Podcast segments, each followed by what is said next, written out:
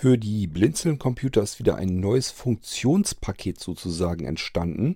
Ist also wieder eine neue zusätzliche gesonderte Funktion, die man sich dazu holen kann für die Blinzeln-Computer und die man so auch nirgendwo anders bekommen kann. Ich habe es jedenfalls nirgendwo bisher sonst gesehen und darüber wollte ich euch heute zumindest schon mal ein bisschen was erzählen.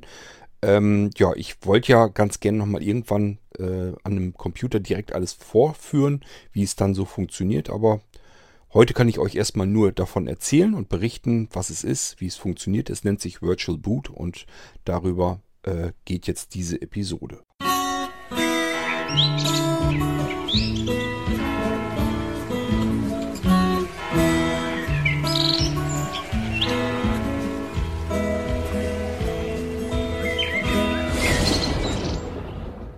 Virtual Systems von Blinzeln. Das kennen viele schon. Ganz viele Leute, die sich einen Blinzeln-Computer kaufen, die bestellen sich auch einen virtuellen Computer dazu, beziehungsweise sind es dann oftmals ja mehrere.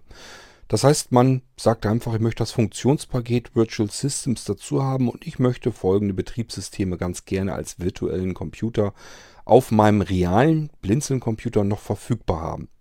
Das Ganze ist natürlich total praktisch. So kann man sich nämlich die verschiedensten Betriebssysteme auf seinem Computer, auf seinem richtigen Computer installiert bekommen oder installieren lassen vielmehr, ähm, ohne dass man irgendwie äh, mehrere Computer bräuchte oder dass man ein Multi-Boot-System mit ganz vielen verschiedenen Betriebssystemen direkt auf dem äh, Computer installiert haben müsste. Das Ganze macht es ja vielleicht auch nur komplizierter. Und es wäre doch total praktisch, wenn ich, statt dass ich äh, meinen Computer zum Beispiel neu starten muss in ein neues Betriebssystem und da das ganze Betriebssystem zusätzlich zu mehreren anderen Betriebssystemen installiert sein muss, wäre es doch viel praktischer, wenn ich ganz normal meinen Blinzeln-Computer starte, habe dort mein Windows laufen und sage dann, okay, jetzt brauche ich aber noch beispielsweise eine ältere Windows-Version, die möchte ich einfach mal starten und ich schalte meinen virtuellen Computer dann noch ein braucht dann nur auszuwählen, welches Betriebssystem soll denn darauf gestartet werden. Und dann muss ich nur eben so lange warten, wie ein Computer nun mal bootet. Das ist ähm, beim realen Computer auch nicht anders. Da müssen wir auch warten, bis das System gestartet ist.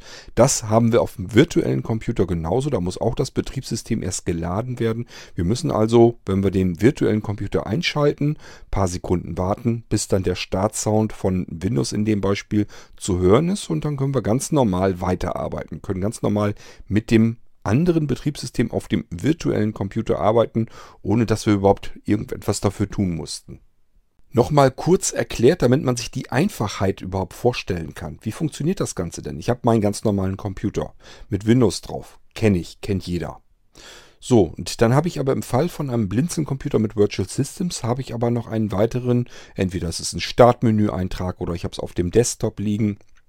Und da steht dann irgendwo jedenfalls ähm, virtueller oder virtuellen Computer starten. So, das Ding, das führe ich aus. Da gehe ich ganz normal drauf, Enter-Taste.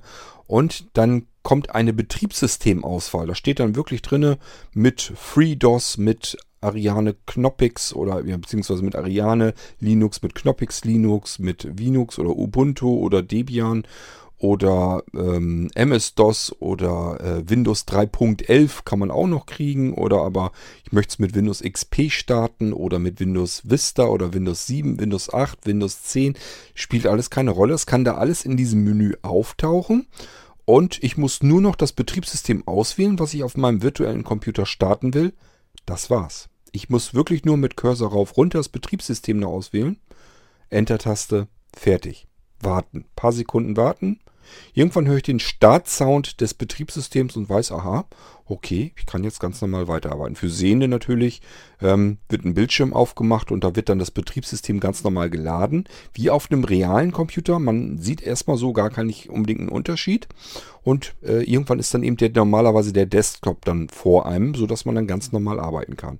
Und für blinde Personen, die warten einfach nur, bis der Startsound kommt, dann hören sie irgendwann ihren Screenreader brabbeln. Das kennt ihr alles von einem realen, ganz normalen Computer und der virtuelle Computer verhält sich ganz exakt genauso genauso, nur dass ihr nicht einen Einschaltknopf gedrückt habt, sondern eben dieses virtuellen Computer starten, dieses äh, Symbol quasi ausgeführt habt, dann ein Auswahlmenü bekommen habt mit den Betriebssystemen, die ihr haben möchtet.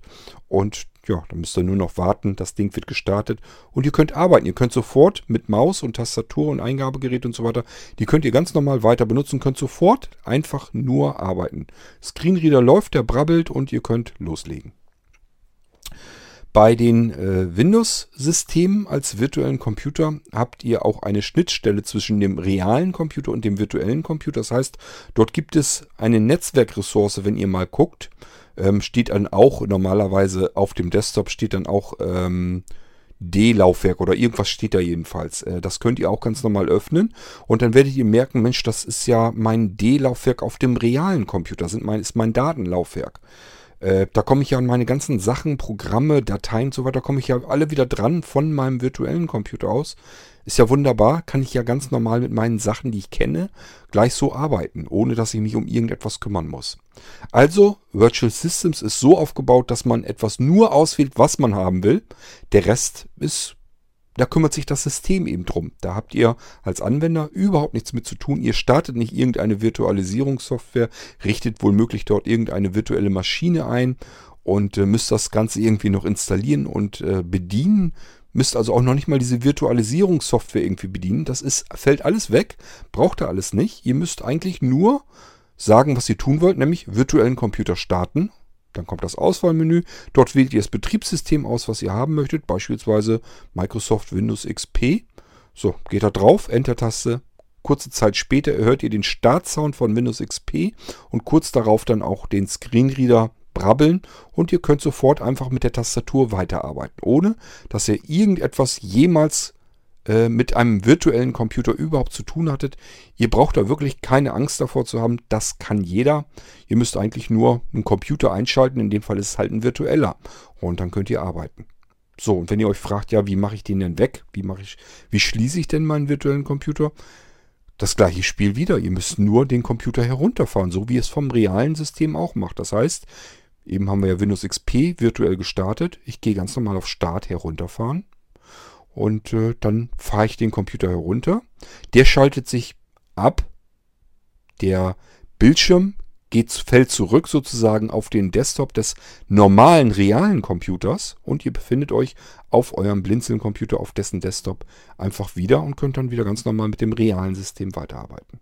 So einfach kann das funktionieren mit dem Umgang mit virtuellen Computern. Das kann man bei äh, Blinzeln so bekommen. Und das haben wir schon ganz, ganz, ganz lange. Ganz viele Jahre biete ich das eigentlich schon an, weil ich eigentlich schon mit virtuellen Computern arbeite äh, seit äh, Kuemu war, glaube ich, der, die erste Virtualisierung, die ich benutzt habe. Die ist uralt. Ähm, dann gab es, glaube ich, Virtual PC. Das hat ja Microsoft dann später aufgekauft. Da habe ich schon mitgearbeitet. Also ich habe mit virtuellen Computersystemen eigentlich so lange gearbeitet, wie es virtuelle Computer überhaupt gibt. Und ganz klar, mir war von vornherein klar, das möchte ich alles für die Blinzeln-Computer auch haben. Jeder Mensch, egal ob er Einsteiger ist, ob er sonst sich sowieso schon nicht besonders sicher am Computer fühlt, das soll egal sein, der soll ganz normal mit virtueller Technik arbeiten können, denn äh, das ist einfach eine herrliche, einfache Geschichte, sehr komfortabel und es kann einfach überhaupt nichts passieren. Wenn ein virtueller Computer kaputt geht, macht nichts. Kann ich mir einfach die Dateien, die Verzeichnisse, kann ich mir zum Beispiel kopieren. Dann habe ich den Stand des Computers einfach gesichert, nur durch das Kopieren eines Verzeichnisses von A nach B. Wenn da nämlich, wenn ich mich da irgendwie vertue und mein virtueller Computer startet nicht mehr, muss ich mir nur eigentlich das äh, Verzeichnis, was ich mir vorher wegkopiert habe, wieder zurückkopieren an Ort und Stelle und bin dann auf dem Stand, als ich es kopiert hatte. Der virtuelle Computer wird dann wieder in diesem Zustand ganz normal arbeiten und funktionieren. Das Einzige, was eben ab und an vorkommt, hatte ich neulich jetzt gerade wieder auf Wolf seinem Computer. Ja, Windows-Update gefahren. Das heißt, Windows 10 hat er drauf und hat er ein Update äh, laufen lassen. Andere Windows 10 Version. Und dann ging, starteten die virtuellen Computer wieder nicht. Habe ich ihm dann geholfen, habe gesagt, okay, ich schalte mich mal eben ähm, drauf per Fernwartung. Schickst du mir eine Einladung, schalte ich mich eben drauf und äh, kümmere mich eben drum. So, da war mir schon ganz klar eigentlich, ähm, hat eigentlich nur mit der Virtualisierung zu tun. Die Software, die braucht dann auch ein Update und das haben wir dann installiert und fertig war der Lack. Dann lief der ganze Kram wieder. Also Arbeiten mit virtueller Technik, wunderbare, herrlich komfortable Geschichte. Und äh, das möchte ich eigentlich, wie so vieles, jedem zugänglich machen, der es einfach benutzen möchte. Man soll da keine Kenntnisse darüber haben, wie funktioniert das denn. Ich will mich mit dem ganzen Thema rein technisch überhaupt nicht beschäftigen, überhaupt nicht befassen, möchte es einfach nur benutzen können. Und das ist das, was man eben bei Blinzeln bekommen kann. So, ähm, Kommen wir jetzt aber zu der neuen Funktion, die so ähnlich ist. Die arbeitet nämlich auch mit virtuellen Computern im Hintergrund, ohne dass man da irgendwie großartig was davon mitbekommt. Und das ist unser neues Virtual Boot. Aktueller Stand der Dinge. Virtual Boot ist fertig in seiner ersten Version. Es wird noch weiter ausgebaut, es kommen noch zusätzliche Funktionen hinzu, aber das Grundprinzip funktioniert, funktioniert hervorragend, macht Spaß, macht Freude und äh, deswegen habe ich es jetzt freigeschaltet, sodass man es jetzt bekommen kann. Was passiert da eigentlich genau? Man hat wieder ein oder oftmals werden es wahrscheinlich eher zwei ähm, Einträge sein, nämlich Virtual Boot, einfach auf dem Desktop oder wieder im Startmenü. Und was noch sein könnte, Virtual Boot Auswahl. Wahrscheinlich steht da sogar Virtual Boot ISO Auswahl. Sind zwei Einträge, die im Prinzip das gleiche System im Hintergrund äh, bedienen. Und was passiert da eigentlich genau? Wenn ich Virtual Boot ausführe, dann werde ich gebeten, eine ISO-Datei auszuwählen. Irgendeine beliebige ISO-Datei. Ist der ganz normale Öffnen-Requester unter Windows und voreingestellt ISO-Dateien und ich kann mir jetzt eben eine ISO-Datei aussuchen. ISO-Dateien, was ist denn das? ISO-Dateien sind Images, das sind Abbilddateien. Das heißt, man nimmt irgendein Medium, das muss noch nicht mal eine CD oder DVD sein, das kann auch was anderes sein. Ähm, und möchte das ganze Ding als Datei abbilden. Ich habe also eine CD richtig im CD-Laufwerk und möchte diese CD aber als Datei auf meiner Festplatte haben. Das kann ich machen, gibt verschiedene Software. Auf Blinzeln Computern ist sie natürlich schon längst immer mit drauf gewesen. Man kann sich also von jeder CD, jeder DVD, jeder ähm, Blu-ray-Disc ähm, da kann man sich alles ISO-Dateien draus machen. Die haben dann wirklich die Dateiendung ISO.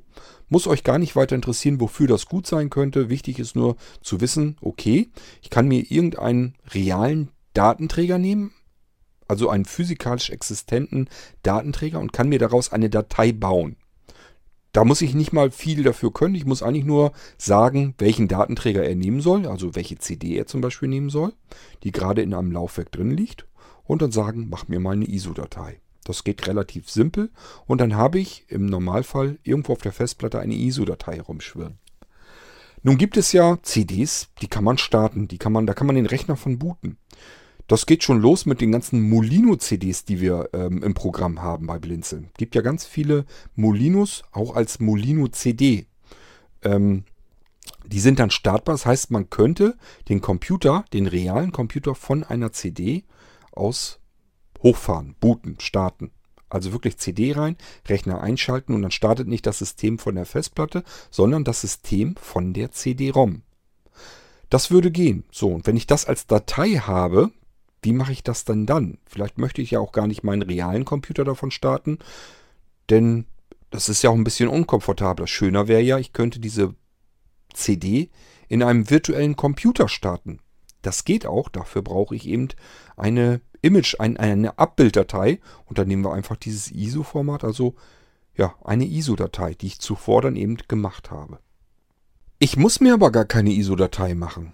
Ich kann mir auch einfach eine aus dem Internet herunterladen. Es gibt nämlich ganz, ganz viele, eine unüberschaubare Menge an ISO-Dateien, die man sich aus dem Internet herunterladen kann. Fix und fertige ISO-Dateien. Einfach in Google mal eingeben. Download, nehmen wir mal meinetwegen Android, äh, ja, Android können wir ja auch nehmen. Download Android ISO. So, und wenn ihr da guckt, was ihr da für Treffer findet, werdet ihr feststellen, ja, da gibt es ähm, startbare Android-CDs. Allerdings, ich, klar, ich bin mir nicht sicher. Ich meine, Android gibt es noch nicht als direktes Live-System. Ich meine, dass man das installieren muss. Macht dann vielleicht doch nicht so viel Sinn. Aber nehmen wir mal ähm, Adriane von äh, Klaus Knopper, die äh, Linux-Distribution, die extra für Blinde fertig gemacht ist. Die startet direkt von CD mit Screenreader, mit Funktionen und es ist alles fix und fertig. So, die ISO-Datei, die kann ich mir ganz normal aus dem Internet herunterladen speichere die bei mir irgendwo auf dem Computer ab. So, und dann kann ich nur noch einfach nur ähm, dieses Virtual Boot, das führe ich dann aus. Das liegt beispielsweise auf dem Desktop, gehe ich drauf, Enter-Taste und dann fragt er mich, welche ISO-Datei soll ich nehmen. So, dann wähle ich einfach diese eben heruntergeladene Ariane ähm, ISO-Datei aus und das war's wieder. Ich muss nichts mehr tun. Rest passiert automatisch. Ich werde per Sprache, per Aussprache wirklich ähm, auch informiert, was da gerade gemacht wird. Die Sprach, äh, Sprache wird mir dann sagen, also erstmal wird sie mir sagen, bitte wähle eine ISO-Datei aus, die eben gebootet werden soll. So, und wenn ich das dann getan habe, dann sagt mir diese Sprachanweisung normalerweise, äh, alles klar, die ähm, ausgewählte ISO-Datei, sie wird dann namentlich auch nochmal eben äh, genannt, äh, wird vorbereitet zum Start. So, da passiert dann ein paar Sekunden, je nachdem, äh, wie groß die Datei ist, passieren ein paar Sekunden vielleicht nichts. Ähm, einfach gar nicht weiter dran stören. Ihr könnt auch gerne weiter arbeiten, macht gar nichts. Das System wird euch nämlich informieren, wird dann sagen, äh, alles klar, geht los. So, und dann geht's los. Was passiert dann wieder? Es wird ein virtueller Computer wieder gestartet und der hat dann diese ISO-Datei, die ihr eben zuvor ausgewählt habt, in unserem Beispiel die Ariane, ähm, wird äh, als, als ISO-Datei eben in diesen virtuellen Computer eingelegt, alles automatisch. Und davon wird dann der virtuelle Computer hochgefahren, gestartet. So dass wir dieses Live-System einfach ausprobieren können, ohne um uns irgendetwas zu kümmern. Wir brauchen diese ISO-Datei nicht mehr auf eine CD brennen. Wir müssen nicht mehr unseren Computer neu starten. Wir brauchen noch nicht mal mehr ein, ein CD-ROM-Laufwerk an unserem Computer. Das ist überhaupt gar nicht notwendig. Wir können einfach nur sagen, ISO-Datei auswählen. Der, der Rest, da kümmert sich das Virtual Boot System drum. Das heißt, irgendwie kommt da wieder der Bildschirm von dem virtuellen Computer und irgendwann plappert bei im Fall einer Live-CD mit Screenreader, plappert wieder der Screenreader und wir können wieder ganz normal arbeiten an diesem virtuellen Computer. Und das funktioniert mit jeder startbaren ISO-Datei, die wir im Internet herunterladen können oder die wir von unseren eigenen Datenträgern erstellen können. Es geht aber noch weiter, denn wir werden merken, wenn wir gestartet haben, dass dort noch drei weitere virtuelle CD-ROM-Laufwerke, DVD-ROM-Laufwerke, Blu-ray-Disc-Laufwerke ähm, vorhanden sind. Und die können wir natürlich auch noch befüllen. Wir können dann also auch noch sagen, äh, ja, da möchte ich jetzt auch noch eine andere weitere CD reinpacken, beispielsweise eine CD, wo vielleicht eine Datensicherung drauf ist oder wo irgendwelche Dateien sind, die ich noch brauche oder Programme, portable Programme, die ich vielleicht noch gebrauchen kann. Das Ganze wird dahingehend nämlich noch weiter ausgebaut. Man wird sich nämlich ähm, Erweiterungen ähm, von der Festplatte nehmen können, ein Verzeichnis, das automatisch in eine weitere ISO-Datei ähm, ausgelagert wird. Die ISO-Datei wird ebenfalls rübergeholt in den virtuellen Computer und das heißt, wenn wir jetzt ähm, ein System starten, gedacht habe ich dabei natürlich an unsere, unser Molino Live-System. Wir gehen also mal davon aus, wir haben jetzt äh, eine Molino 10 Live, die wollen wir starten in, mit Virtual Boot. So, jetzt haben wir aber vielleicht schon Erweiterungen gemacht, irgendwelche Skripte, die ausgeführt werden sollen. Oder wir haben bestimmte Programme, die wollen wir auch ganz gerne starten. Ähm, da ist ja, die, die, wir kommen ja nicht direkt an die Festplatten dran. Und äh, irgendwas müssen wir uns überlegen. Und da habe ich mir überlegt, das kriegen wir anders hin, indem wir einfach sagen, wir nehmen Verzeichnisse, dort können wir alles reinpacken, was wir so gebrauchen können. Und beim Starten der, des Molino-Datenträgers in dem virtuellen Computer wird eben das Verzeichnis umgewandelt in eine weitere ISO-Datei. Die wird dann beispielsweise in das CD-Laufwerk Nummer 2, 3 oder 4 eingelegt und dann in das Hauptlaufwerk, in das erste CD-ROM-Laufwerk, die gewünschte Molino-CD als ISO-Datei. sind alles ISO-Dateien und dann wird, der virtuelle Computer mit diesen eingelegten CDs eben gestartet. Somit steht uns jetzt das Molino Live-System zur Verfügung und die Erweiterung in einem weiteren CD-ROM-Laufwerk als ja, CD dann eben. Das funktioniert also alles. Ähm, das Einzige, was wir halt nicht können, ist, ähm, naja, wir können äh, nicht Sachen auf die CDs natürlich abspeichern. Dafür müssten es Brennerlaufwerke sein, das sind es nicht. Im virtuellen Computer sind das immer CD, DVD oder Blu-ray-Disc, also ROM-Laufwerke. Muss ich mal gucken, ob man da irgendwie auch noch eine Lösung findet. Irgendwas findet sich ja immer, sage ich ja. Aber erstmal ist es so, dass man zumindest die Sachen reinbekommen kann und kann das alles starten, ohne sich rein technisch um irgendetwas kümmern zu müssen. Ich muss gar nicht wissen, was es mit ISO-Dateien auf sich hat. Ich muss gar nicht wissen, wie ein virtueller Computer funktioniert. Ich muss den auch nicht einrichten. Ähm, ich muss mich auch nicht darum kümmern oder wissen, wie ich eine ISO-Datei in ein virtuelles CD-Laufwerk einlege. Das ist alles erstmal Neuland und ehrlich gesagt, es ist auch nicht ganz barrierefrei. Zumindest nicht in der Virtualisierungslösung, die ich hier gerade mit Virtual Systems und Virtual Boot fernbediene.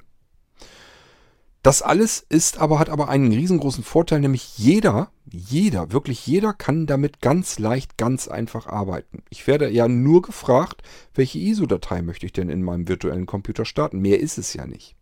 So, und das kann jeder. Ich kann eben sagen, okay, ich habe mir eine Ubuntu äh, ISO-Datei aus dem Internet geladen, die möchte ich mal als Blinde ausprobieren. Und äh, habe aber mit bekommen, dass man da irgendwie beim Starten des Systems irgendwie noch Tastenkombinationen drücken muss, um dann eben den Screenreader mit zu starten.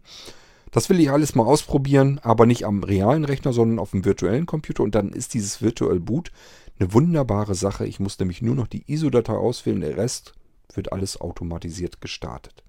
Herrliche, komfortable Geschichte. Das ist, ähm, wenn ihr Virtual Boot startet, dann werdet ihr nach einer ISO-Datei einfach gefragt und ihr könnt euch komplett quer durch eure Festplatten und generell alle Laufwerke natürlich, könnt euch quer hindurch ähm, navigieren und euch die ISO-Datei heraussuchen, die ihr gerne im virtuellen Computer vollautomatisch gestartet haben möchtet. Das ist Virtual Boot und dann habe ich euch erzählt, es gibt aber noch einen zweiten Eintrag, ein zweites Programm, Virtual Boot ähm, ISO-Auswahl könnte das im Moment zum Beispiel heißen. Was macht man damit? Das ist ungefähr das gleiche. Eigentlich ist es sogar exakt das gleiche. Es ist nämlich dasselbe Programm, was im Hintergrund werkelt. Ähm, nur diesmal werde ich nicht nach, nach einer ISO-Datei gefragt, sondern mir wird ein Verzeichnis, in dem sich ISO-Dateien befinden, als Menü, als Auswahlmenü dargestellt. Das heißt, ihr habt dann ein ISO-Verzeichnis, da könnten drin sein, wenn ihr habt, mehrere Molino ISO-Dateien. Da könntet ihr aus dem Internet ähm, eine Ariane ISO-Datei, eine Knoppix ISO-Datei, eine Debian ISO-Datei, eine Ubuntu ISO-Datei und so weiter und so fort. Die könntet ihr euch alle heruntergeladen haben, in dieses eine Verzeichnis werfen und wenn ihr dann auf Virtual Boot ISO Auswahl geht, dann wird ein Menü aufgeklappt und ihr könnt direkt dort aus diesen ganzen ISO-Dateien einfach direkt heraussuchen. Also mit Cursorsteuerung rauf, runter, Enter und fertig. Ihr werdet also nicht nach einer ISO-Datei explizit gefragt, die ihr navigierend auswählen müsst, sondern diesmal stehen ISO-Dateien, die sich alle in einem bestimmten Verzeichnis befinden, untereinander in einem Auswahlmenü bereit, wo ihr einfach per Cursor rauf, runter bequem hin und her rennen könnt und dann mit Enter auswählen. Mehr müsst ihr da nicht tun. Auch da wieder, der virtuelle Computer wird eingeschaltet. Die ähm, ISO-Datei, die ihr ausgewählt habt, in diesem Fall übers Menü, wird eingelegt als virtuelles, virtuelle CD in einem virtuellen CD-Laufwerk und der virtuelle Computer startet dann direkt von dieser virtuellen CD, von dieser ISO-Datei, die ihr zuvor ausgewählt habt. Ich hoffe, der Unterschied ist so ein bisschen, bisschen äh, klar geworden. Das eine ist eben über ein Menü aus einem Verzeichnis, wo ihr alle ISO-Dateien reinwerfen könnt. Und das andere ist manuell, sodass ihr die ISO-Datei einfach frei heraus auswählen könnt. Virtual Boot und somit auch das andere. Das sind, wie gesagt, sind beides exakt dieselben Programme. Die den Modus, den holen die sich einfach über die Benennung. Das heißt, ähm, Virtual Boot guckt einfach in seinen Namen und findet kein, nicht das ähm, äh, das Wort Auswahl in seinem Dateinamen, also sagt er sich, okay, ich soll mich ganz normal verhalten und nach einer ISO-Datei fragen. Wenn, sobald ihr in den Namen eintragt, Virtual Boot, und dann irgendwie Auswahl mit reinschreibt, dann weiß er, Auswahl bedeutet, aha, ich soll mich in diesen Menümodus schalten. Und dann guckt er einfach nach, hat er ein Verzeichnis, wo diese ISO-Dateien drin sind. Wenn nicht, fragt er, wo ist denn dieses Verzeichnis mit den ISO-Dateien? Und es sollten sich natürlich auch mehrere ISO-Dateien befinden. Wenn nur eine drin ist, dann verhält er sich wieder ganz normal, äh, egal ob Auswahl drin steht oder nicht. So ist also immer ein und dasselbe Programm und das ist auch noch deutlich flexibler unter der Haube programmiert als das, was ihr da jetzt benutzt. Das kann nämlich noch verschiedene andere Sachen ähm, Batch-Dateien und so weiter starten. Es kann auch natürlich eine Exe-Datei äh, gesondert starten. Nichts anderes tut es im Endeffekt ja. Es startet dann ja, nachdem es sich um die ISO-Datei gekümmert hat, startet es ja noch den virtuellen Computer. Das heißt, es muss sich schon um verschiedene Dinge kümmern und das kann es eben alles unter der Haube. Es ist aber viel flexibler gehalten. Damit kann man auch ganz andere Sachen noch realisieren.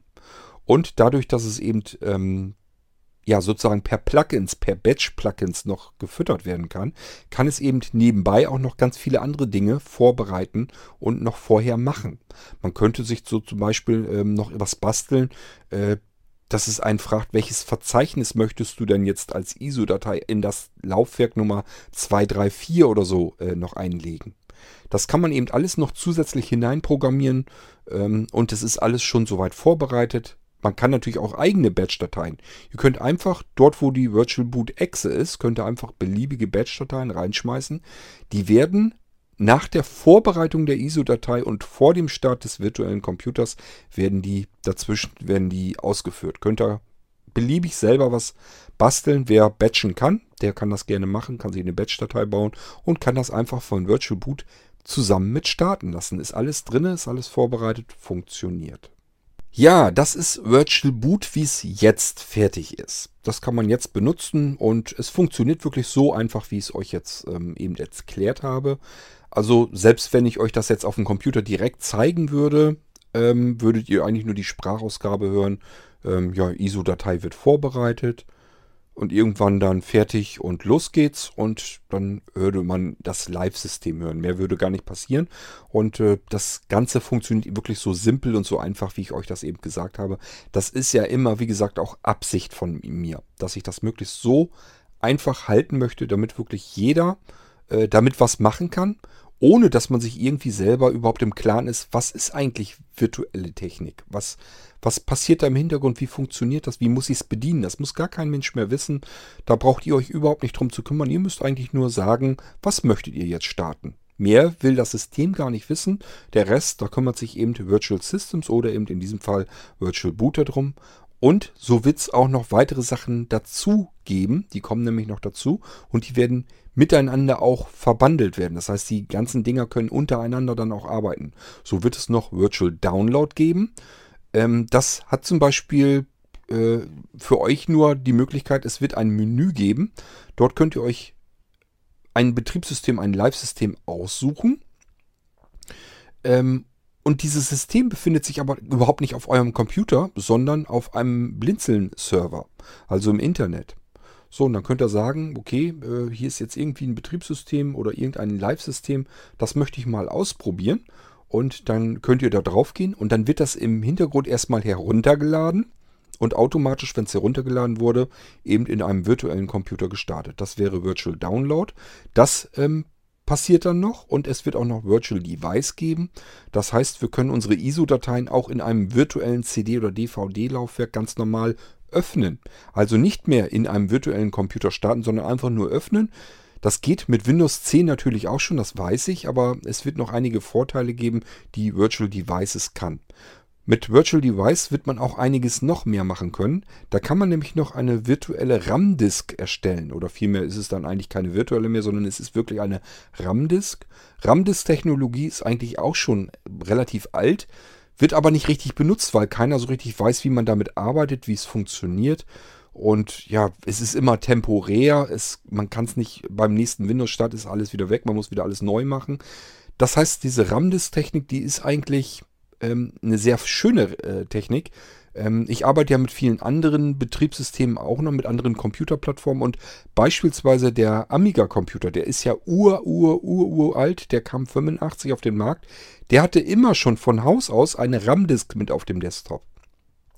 Und diese RAM-Disk, da konnte man alles Mögliche reinwerfen. Und der Vorteil war, dass eine RAM-Disk, ähm, ja, dass das eben im RAM eine, ein virtuelles Laufwerk im RAM ist.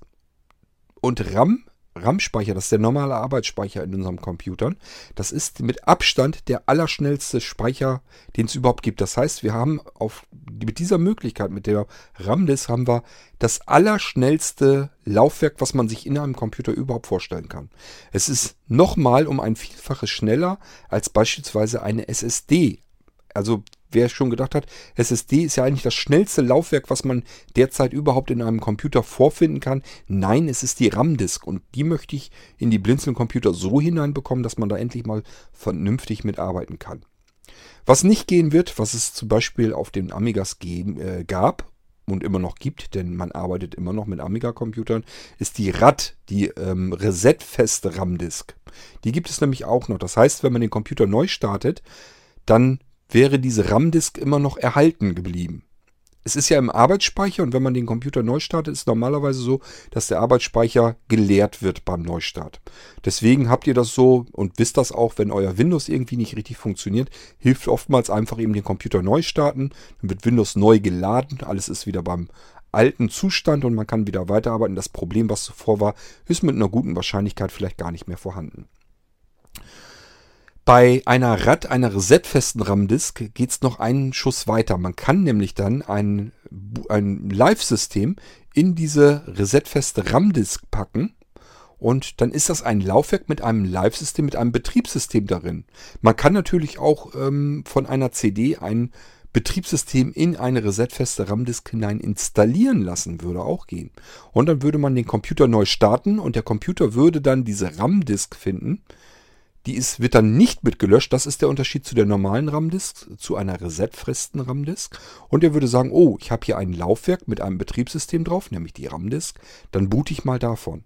Und sowas habt ihr dann wirklich noch nie erlebt. Das bedeutet nämlich, euer Computer muss nicht mehr ein Betriebssystem laden.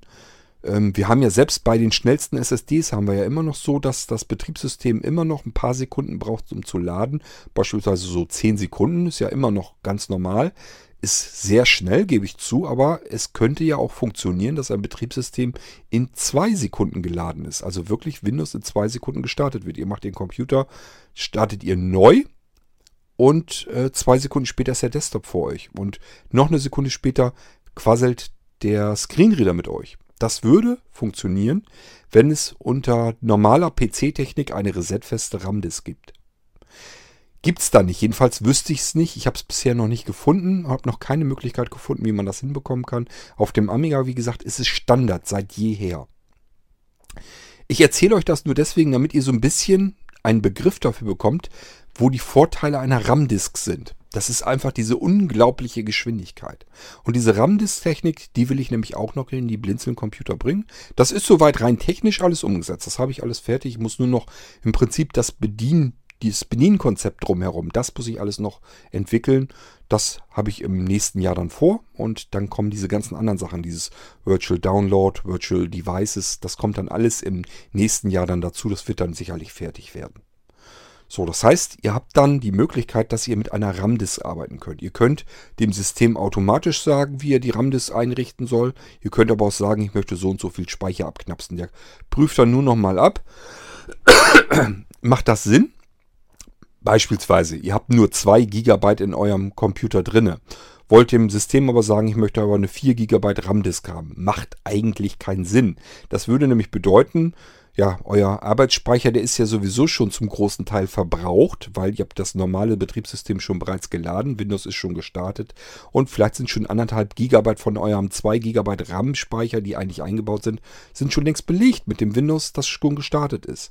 So, und dann sagt ihr dem System, ich will jetzt eine 4 Gigabyte große RAM-Disk haben, dann werde ich zumindest mal eben dazwischen schieben und sagen, bist du dir sicher, dass du 4 GB, du hast nur noch beispielsweise 500 Megabyte freien Arbeitsspeicher, ähm, bist du dir sicher, dass du trotzdem 4 GB RAM-Disk haben willst? Es macht nämlich dann keinen Sinn, weil die RAM-Disk dann, ähm, der Speicher, der Arbeitsspeicher wird ja voller, als ihr Arbeitsspeicher eingebaut habt. Und das bedeutet äh, bei Windows immer, es wird ausgelagert. Ganz normal auf die Festplatte oder die SSD. Bei SSD ist es noch nicht mal ganz so wild, aber bei Festplatte fängt es dann an, macht es dann eigentlich keinen großen Spaß mehr. Ihr könnt aber auch genauso gut sagen, einfach nur, ich will eine RAM-Disk haben. Und dann kümmert sich das System, also das Virtual Devices, automatisch darum. Guckt einfach nach, na, wie viel Arbeitsspeicher hat dieser Computer denn? Wie viel Arbeitsspeicher habe ich davon noch frei? Dann berechnet es etwas und sagt dann einfach, ich halte eine RAM-Disk, die beispielsweise, wenn ihr jetzt 8 GB habt und dann sagt das äh, System vielleicht, na, 4 GB RAM-Disk äh, halte ich für normal, halte ich für vernünftig und die richtet ihr jetzt automatisch ein. Das, dann habt ihr eine automatisiert eingerichtete RAM-Disk. Das heißt, ihr sagt Virtual Devices dann eigentlich nur noch, ich möchte eine RAM-Disk haben. Und dann wird die eingerichtet. Ihr könnt aber auch natürlich sagen, ich möchte eine RAM-Disk haben mit einem Gigabyte. Ihr habt jetzt genug Arbeitsspeicher und ihr sagt, ich möchte jetzt einen Gigabyte haben. Und dann sagt ihr vielleicht, Mensch, ich brauche noch ein virtuelles Laufwerk, noch eine weitere RAM-Disk. Die möchte ich jetzt auch mit 2 Gigabyte haben. Könnt ihr dann auch machen. Das heißt, ihr könnt auch mehrere kleine virtuelle RAM-Disks haben und damit könnt ihr ganz normal arbeiten. Es sind, sind wie Speicherlaufwerke, wie Festplatten, wie SSDs, wo ihr ganz normal Dateien reinschieben könnt. Also ganz normal etwas reinkopieren. Ähm, richtig was bringen tut das, wenn ihr zum Beispiel etwas ähm, konvertieren möchtet. Packt euch, wenn ihr große äh, Wave-Dateien habt, packt euch die dann in eine RAM-Disk hinein und konvertiert sie dort in MP3 zum Beispiel oder in OGG oder in FLAC oder was ihr immer ihr vorhabt. Ihr werdet feststellen, es war noch nie ein dermaßen schneller Vorgang, um das Ganze zu konvertieren. Der Computer hat nämlich mit dem Lesen und Speichern überhaupt nichts mehr zu kriegen. Das ist im RAM-Disk direkt drinne und er muss eigentlich nur noch rechnen. Er muss eigentlich nur noch von äh, Wave umrechnen ins komprimierte MP3-Format. Da ist nur noch der Lamy im Hintergrund, der äh, das Ganze umrechnet und der Rest ist eigentlich, äh, ja, fällt weg. Das heißt, alles, was den Computer bisher so ausgebremst hat, fällt in der RAM-Disk komplett weg und deswegen ist das eben der schnellste, äh, das schnellste Laufwerk, was man sich überhaupt vorstellen kann. Und Virtual Devices wird sich eben auch darum kümmern. Ich kann nämlich dann noch sagen, okay, dieses Laufwerk möchte ich automatisch samt Inhalt beim Start von Windows wieder erhalten haben. Das bedeutet, ihr fahrt den Computer herunter. Besser ist natürlich, ihr meldet erst das Laufwerk ab. Ansonsten äh, wird regelmäßig wird eine Sicherung dann erstellt. Ähm, Im Hintergrund, da merkt ihr gar nichts von. Aber eben regelmäßig. Das heißt, das kann sein, dass die nur alle fünf Minuten erstellt wird und wenn ihr in den letzten fünf Minuten was gemacht habt, fahrt den Computer runter, dann fehlen euch die letzten Änderungen dann weg. Diese, die fallen dann weg und äh, deswegen am besten ist eben das virtuelle Laufwerk, also die RAM-Disk eben abmelden, sagen, will ich nicht mehr, schließen und dann weiß der Computer, okay, ich speichere das jetzt den Zustand weg, ich soll das abspeichern.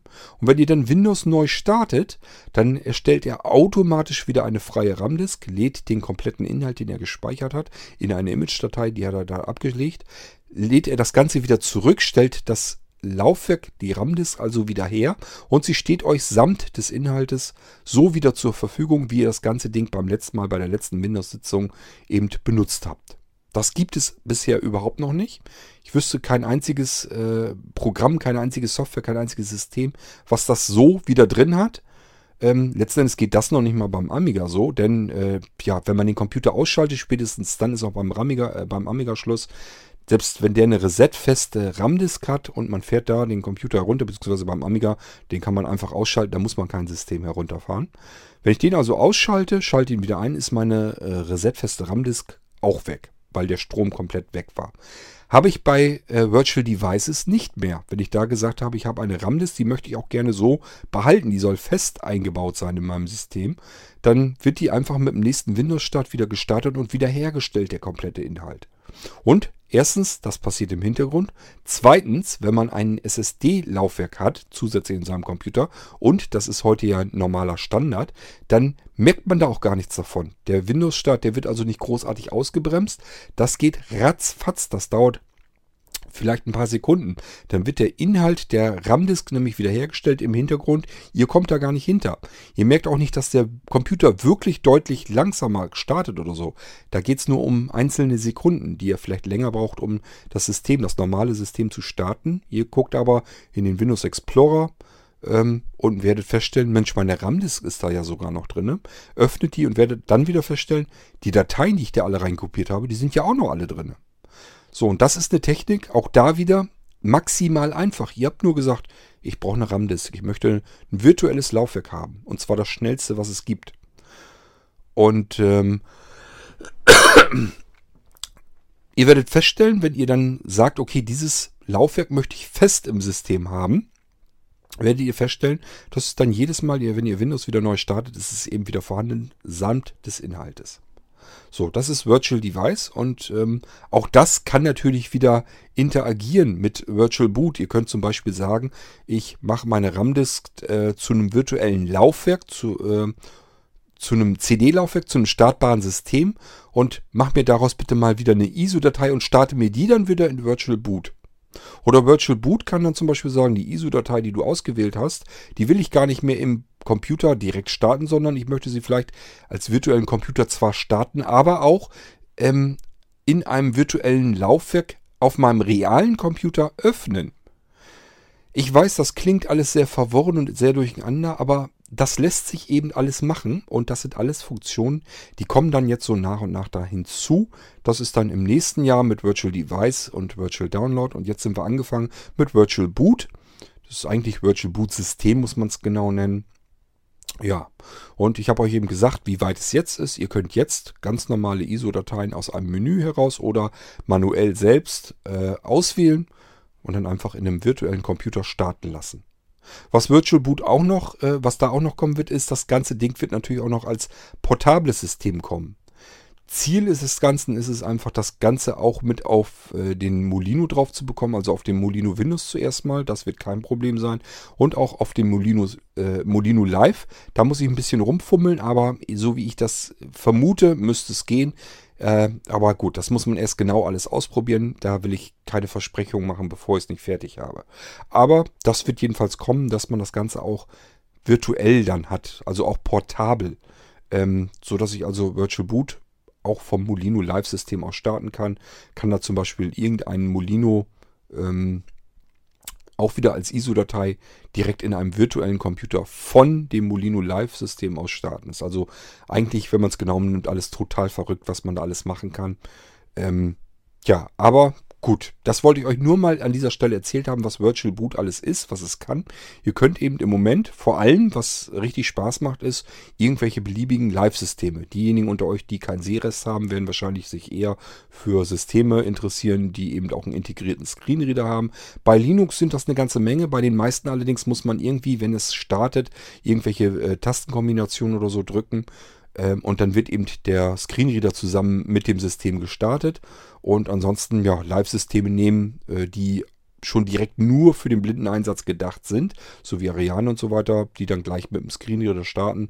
Das geht natürlich auch und da kann ich eben einfach mit Virtual Boot, habe ich das nicht mehr auf einem virtuellen Computer installiert, sondern habe es dann eben als Live-System und der Vorteil da ist einfach, wenn eine neue Version kommt, lade ich mir einfach die aktuelle ISO-Datei aus dem Internet herunter und habe sofort die neue Version da. Ich muss mich nicht um irgendetwas kümmern. Ich muss nicht mehr das System erstmal wieder installieren auf irgendeinem virtuellen oder auf dem realen Computer, sondern ich nehme einfach wirklich die ISO-Datei, wähle die wieder aus mit Virtual Boot und kann sofort mit dem neuen System, mit der neuen Version gleich wieder arbeiten. Ja, ihr könnt also alles Mögliche ausprobieren, was man als ISO-Dateien eben so äh, bekommen kann, ergattern kann. Das kann man alles auf dem virtuellen Computer ganz, ganz leicht ausprobieren, indem man einfach nur sagt, diese ISO-Datei, die möchte ich jetzt starten in einem virtuellen Computer. Rest kümmert sich Virtual Boot drum. Und wie gesagt, es kommen dann noch etliche verschiedene weitere Funktionen und Systeme sozusagen hinzu und die werden auch ineinander aufeinander zugreifen, so dass äh, das eine System sich Sachen von dem anderen System herausholen kann, aber auch man kann von einem System das Ganze übergeben ans nächste System. Also da passiert noch eine ganze Menge und äh, ja, es ist alles in der Entwicklung befindlich. Rein technisch ist alles umgesetzt, das funktioniert. Ich muss eigentlich nur noch mich drum kümmern, so nach und nach, dass die ganze Bedienung für euch da drum herum kommt. Im Moment ist es also so, man muss es eigentlich ja von Hand äh, bedienen, also mit Parametern und so weiter. Das ist alles nicht so ganz einfach. Das möchte ich natürlich so haben, wie ihr es gewohnt seid von den Blinzeln-Computern. Möglichst absolut simpel und einfach. Ihr sollt einfach nur eigentlich gefragt werden, das, was ihr wisst, und der Rest soll sich eigentlich der Computer drum kümmern. Da sollt ihr gar nichts mit zu tun haben. Der Computer will nur noch wissen, was wollt ihr? Da sagt ihr einfach, ihr möchtet einen virtuellen Computer starten mit einer Live-CD. Und die Live-CD, da habe ich hier als ISO-Datei, das weiß ich, habe ich mir selber runtergeladen. Und dann soll der Computer nämlich nur noch fragen, welche ISO-Datei? So, wählt ihr aus und der Rest da kümmert sich eben das System drum. So soll es bei Blinzeln-Computern sein und so ist es auch. Bisher immer gewesen und so werden wir auch weiter hier arbeiten. Unter der Haube von Virtual Boot, da kommt ihr so gar nicht hinter, werkelt ein Kick-To-System. Ähm, das habe ich auch eigentlich offen entwickelt. Das heißt, mit diesem Kick-To kann ich noch verschiedene andere Sachen machen. Ich kann also noch mehr Dinge damit basteln sozusagen. Dieses Virtual Boot habe ich basierend auf dem Kick-To-System ge äh, gebaut und das Kick-To-System ist aber ein offener Standard, ist offen gehalten, sodass ich damit auch noch andere nette Spielereien basteln kann. Da muss mir nur noch was zu einfallen, aber wollte euch nur noch mal nebenbei erwähnt haben, dass das Ding eigentlich noch mehr kann, auch noch viel offener ist. Das heißt, im Moment benutzen wir es für Virtual Boot, aber man kann das ganze Ding eben auch für was anderes benutzen. Und da wird mir wahrscheinlich hier und da nochmal was einfallen. Wundert euch also nicht, wenn da nochmal neue Funktionen wieder dazukommen, die vielleicht plötzlich ganz schnell von nichts auf äh, 100 entstanden sind. Liegt daran, weil ich das einfach mit Kick2 äh, umsetzen konnte. Und ähm, ja, dann haben wir wieder neue Funktionen dazu. Ähm, Virtual Boot, das Virtual Boot System, das kostet das übliche Funktionspaket, steckt Arbeit drin, ganz einfach. Ähm, solange wie ich arbeiten muss an etwas, kann ich euch das nicht schenken, weil der eine, der will es haben und da habe ich eben die Arbeit davon, der soll es dann eben auch bezahlen, der es haben will. Und der andere will das gar nicht haben, dann soll er auch dafür nicht bezahlen. Das ist einfach für mich ein Verständnis von Fair, Fairness.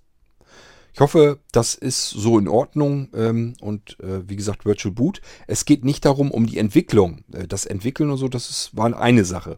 Es geht eigentlich mehr darum, ich muss es ja einrichten. Wenn ihr das haben wollt, ähm, auf neuen Blinzeln-Computern kein Problem.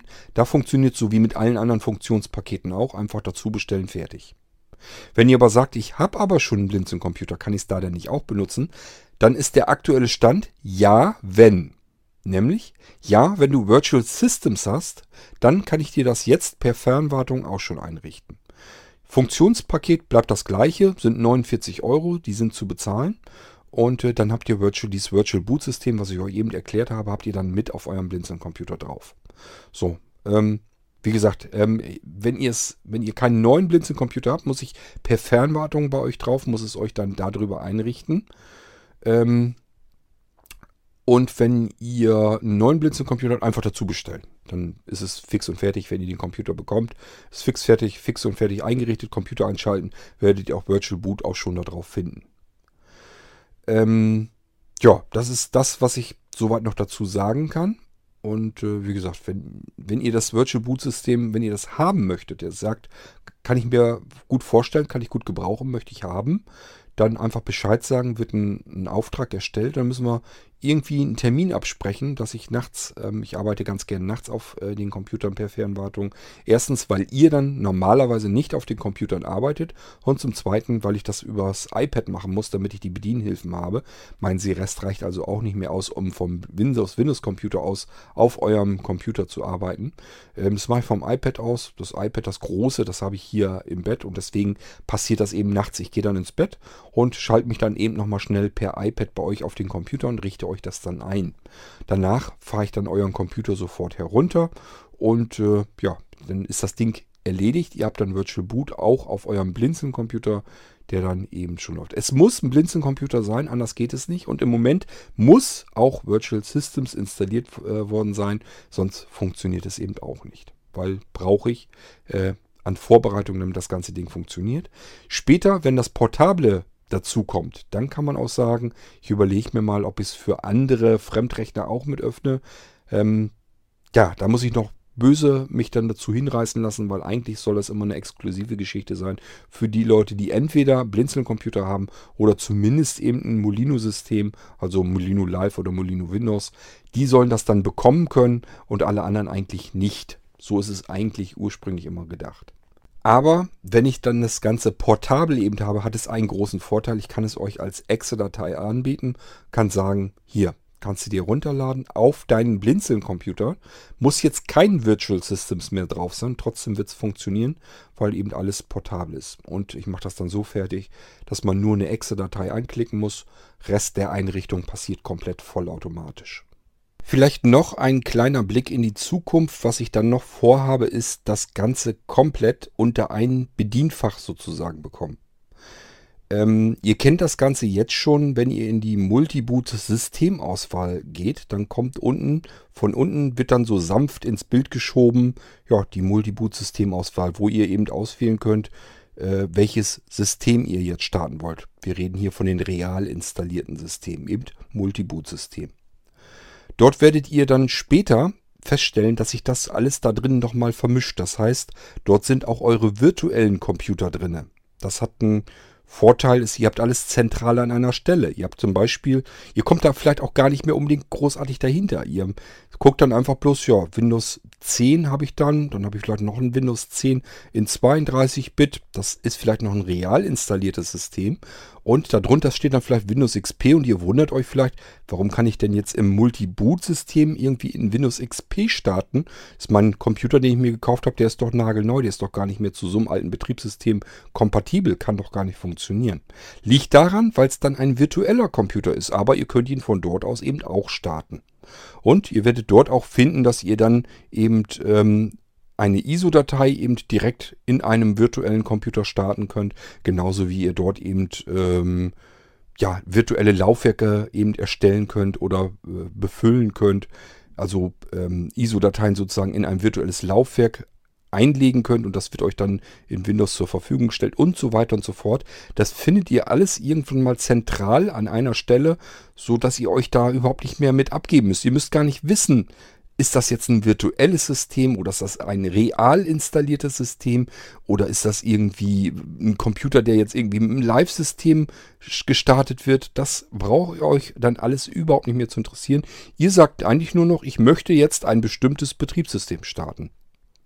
Und das läuft dann da eben alles über die ja, Multi-Boot-Systemauswahl. Das heißt, die werde ich dann komplett neu machen. Wird aber vom Prinzip her genauso funktionieren, wie es gewohnt seid über all die Jahre. Das Ding ist ja auch schon uralt wieder. Funktioniert aber wunderbar und die Leute sind immer total happy, dass sie das so haben. Äh, ja, und das werde ich eben ganz einfach nochmal komplett neu auflegen und dann entsprechend in den Funktionen erweitern, so dass, sich das alles vermischt und man gar nicht mehr so richtig damit kommt. Das hängt damit zusammen, ich habe euch ja erzählt, nächstes Jahr wollen wir ja alles ein bisschen neu durchstrukturieren, neu durchorganisieren vom Blinzeln Shop aus. Und äh, ich werde dann wahrscheinlich oder ja sehr wahrscheinlich als real installierte Systeme werde ich dann nur noch, zumindest auf neuer Technik, werde ich dann nur noch auf Windows 10 gehen. Das heißt, wer jetzt wirklich sagt, ich möchte aber Windows 7 noch drauf haben, auf einem neuen Computer, der wirklich ähm, einen neuen Chipsatz und so drauf hat, da habe ich ja bisher immer noch gesagt, okay, ich probiere mal mein Möglichstes, um das da noch irgendwie drauf zum Laufen zu bringen. Und mittlerweile ist das etwas, was viel zu lange aufhält, was einfach oft genug ja, hält ewig lange auf. Ich versuche mein Glück und es, es geht, es ist immer, immer öfter, dass es eben trotzdem nicht funktioniert, dass man es nicht vernünftig zum Laufen bekommt, weil eben irgendwelche Treiber dann fehlen. Die Hersteller kümmern sich dann nicht mehr darum, dass es noch Treiber gibt für die alten Betriebssysteme und ja, dann bleibt das aber an mir hängen und ich buttere hier einen Tag nach dem anderen rein in etwas, was nach hinten hin dann, dann doch keine Aussicht hat. Deswegen lassen wir es weg, lasse ich es sein. So, aber damit ihr natürlich weiterhin mit den alten Betriebssystemen arbeiten könnt, werden die einfach äh, auf virtuelle Computer umgelegt. Und damit ihr mit dem ganzen virtuellen Kram so gar nichts weiter zu tun habt, sondern das ganz gewohnt, wie immer, so habt, dass ihr es übers Multi-Boot-System auswählen könnt, verschwinden dort hinein eben auch die äh, virtuellen Systeme. Sodass ihr nur sagen müsst, welches Betriebssystem ihr starten wollt und das System selbst kümmert sich dann darum, ja, ist das jetzt ein real installiertes System? Dann kann ich ihm anbieten, dass das jetzt neu starten kann, den Computer, mit dem real installierten System, was er ausgewählt hat. Oder aber, das habe ich real gar nicht auf diesem Computer, sondern nur virtuell. Dann biete ich ihm jetzt an, dass er das eben direkt virtuell starten kann. Also, ihr merkt schon, da hängt noch eine ganze Menge Arbeit drin, aber das ist alles lösbar, ist alles machbar und Ziel ist einfach, dass das alles 100% elegant in einem Guss ist und dass das Ganze auch wirklich Spaß dann macht. Da will ich mich dann nächstes Jahr vermehrt drum kümmern. Dafür schrauben wir eben auch den Shop dann deutlich weiter zurück. Ich habe da mehrere Pläne vor. Zum einen will ich den Shop als solches, den ganzen Bestell-, Auftragsvorgang und so weiter komplett neu durchorganisieren, neu durchstrukturieren und äh, dann auch solche Sachen vereinheitlichen. Ich will den ähm, Blizzard, das Blinzeln Installations Assistenten, den will ich durchgehen, der mir bei der Installation hilft. Das ist eine Software, die mir dabei hilft. Die habe ich mir selber entwickelt. Die ist aber ja auch schon wieder weit über 15 Jahre, dass ich das letzte Mal da ein größeres Update mal reingeballert habe. Und äh, es funktioniert zwar ganz gut und hilft mir auch ganz viel, aber es wäre eben noch viel mehr möglich. Aber dafür müsste ich das ganze Ding einfach mal komplett neu anfangen. So, und das sind alles Sachen. Ich will mich im nächsten Jahr mehr um Automatisierung, Neustrukturierung, ähm, Programmierung kümmern und weit weniger um eure Bestellung. Und deswegen müssen wir im nächsten Jahr ja den Shop so ein bisschen runterfahren. So, aber ihr wisst, äh, das lohnt sich, weil dadurch haben wir viele schöne neue Sachen. Die will ich dann nächstes Jahr endlich mal in Angriff nehmen können, dass kann ich so nicht schaffen, weil wir mit Bestellung viel zu viel los haben. Und ich muss das alles auch neu durchorganisieren, weil das mit den Bestellungen offensichtlich leider nicht weniger wird, sondern im Gegenteil mehr. Und es wird mir ehrlich gesagt viel zu viel. Wir müssen das alles ein bisschen irgendwie zum einen runtergedrosselt bekommen und zum anderen müssen wir auch schauen, ähm, wie wir das anders durchstrukturieren können, dass man bestimmte Arbeiten, die einfach zu zeitintensiv sind, dass wir die automatisiert bekommen. Das hoffe ich damit alles fertig zu kriegen. So, und da gehört dieses Ganze mit Virtual Systems und so, das gehört da eigentlich alles mit dazu. Ähm, es wird mir eben auch zeitlich sehr viel helfen, wenn ich eben Windows 7 nicht mehr auf einer neuen Technik installieren muss, sondern einfach sagen kann, okay, installiere ich auf einem virtuellen Computer, da weiß ich nämlich, dass es auf alle Fälle funktioniert. So, ähm, ja, wisst ihr also, wo es hingehen wird mit diesen ganzen Virtualisierungen und so weiter? Es verschwindet alles in einem Guss auf den Blinzeln-Computern, so dass ihr davon irgendwann gar nichts mehr mitbekommen wird, ob das jetzt virtuell, real ist. Es funktioniert einfach. Ihr sagt einfach nur noch, das will ich jetzt und dann läuft das. Wenn ich dann das Ganze unter eine Haube gebracht habe, kommt dann wieder ein weiterer Schritt. Dann will ich das Ganze nämlich noch verknüpfen mit den Befehlsschnittstellen auf den Blinzeln-Computern. Das heißt, es kommen ja so Sachen beispielsweise, dass ihr dem Blinzeln-Computer, fallen natürlich die NAS-Systeme auch alle drunter, dass ihr denen eine E-Mail schicken könnt. Ihr könnt eurem Blinzeln-Computer irgendwann eine E-Mail schicken und ihm dann sagen, was er tun soll. Und das gehört da eben auch mit rein. Ihr könnt dann per E-Mail sagen, jetzt starte mal bitte einen bestimmten, ein bestimmtes System. Und das kann eben ein virtueller Computer sein. Der Befehl wird eben interpretiert aus der E-Mail. Die E-Mail wird empfangen am Computer. Der Interpreter schnappt sich das und sagt sich, okay, ich soll hier irgendwas starten. Ich guck mal. Habe ich, ist ein virtueller Computer, starte ich den mal. Schicke ich eine E-Mail zurück, habe das System gestartet. So, und das kann zum Beispiel irgendetwas sein, was ihr von unterwegs aus ansteuern möchtet, was irgendetwas tut, was ihr unterwegs gerade gebrauchen könnt. Und ähm, Somit könnt ihr aus der Ferne dieses ganze System einfach starten. Ihr könnt natürlich auch sagen, starte in ein anderes Betriebssystem, was real installiert ist.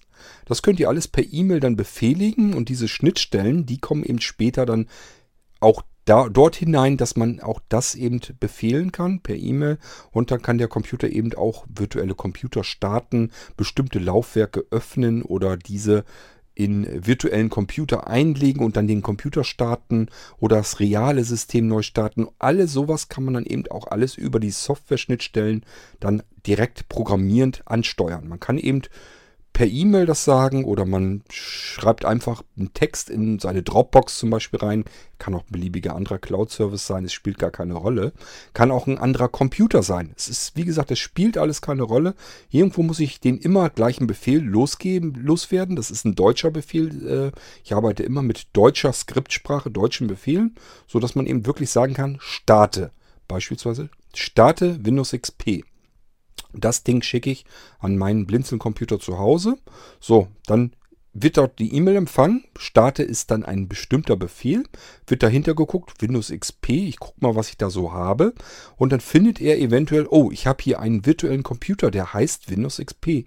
Also ist der wohl gemeint, der lässt sich auch starten und dann starte ich ihn mal. Und dann kriegt der ähm, Absender einfach nur eine Information zurück ich habe deinen äh, Windows XP gefunden, ist ein virtueller Computer und den habe ich jetzt gestartet, kannst du in ein paar Sekunden eben drauf zugreifen. So soll es dann irgendwann mal letzten Endes funktionieren. Das heißt, alles unter einer Haube, das ist dann der nächstbeste Schritt. Und dann danach, dass man das von außen ansteuern kann. Das ist dann der übernächste Schritt.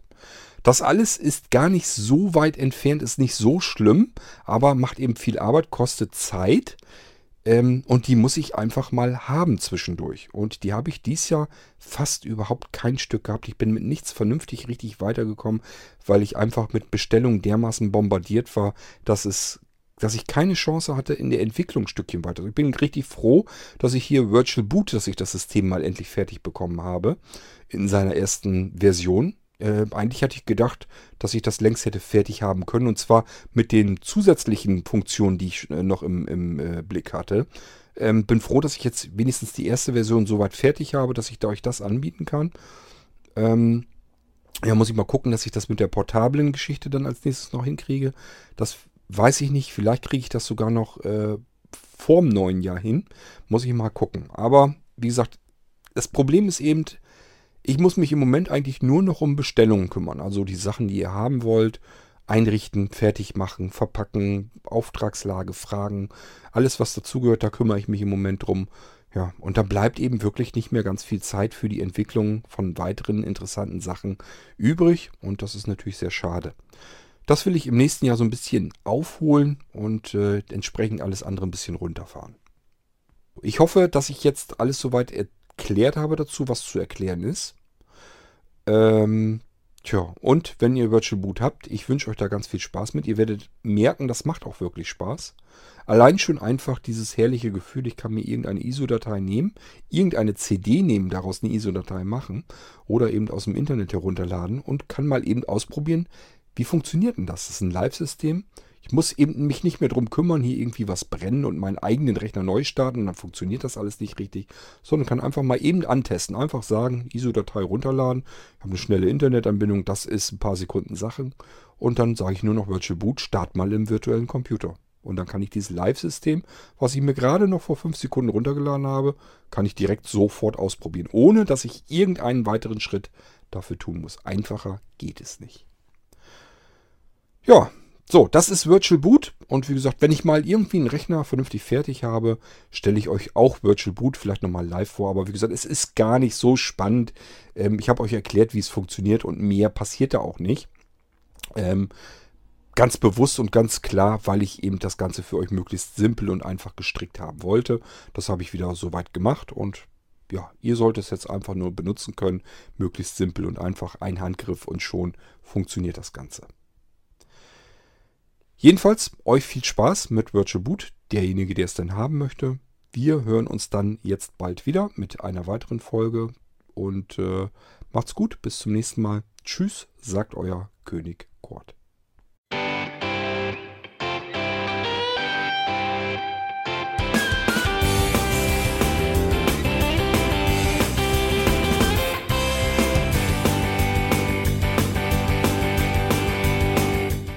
Das war Irgendwasser von Blinzeln. Wenn du uns kontaktieren möchtest, dann kannst du das gerne tun per E-Mail an podcast.blinzeln.org oder über unser Kontaktformular www.blinzeln.org. Blinzeln schreibt man in unserem Fall immer mit einem D in der Mitte. Wenn du möchtest, kannst du uns sehr gerne auch einen Audiobeitrag auf unseren Podcast Anrufbeantworter sprechen. Der hat in Deutschland die Telefonnummer 05165 439 461. Und wenn du uns aus dem Ausland anrufen möchtest, dann ersetze einfach die erste 0 gegen die 0049 für Deutschland. Wir bedanken uns für dein Interesse und freuen uns schon darauf, wenn du auch beim nächsten Mal wieder mit dabei bist.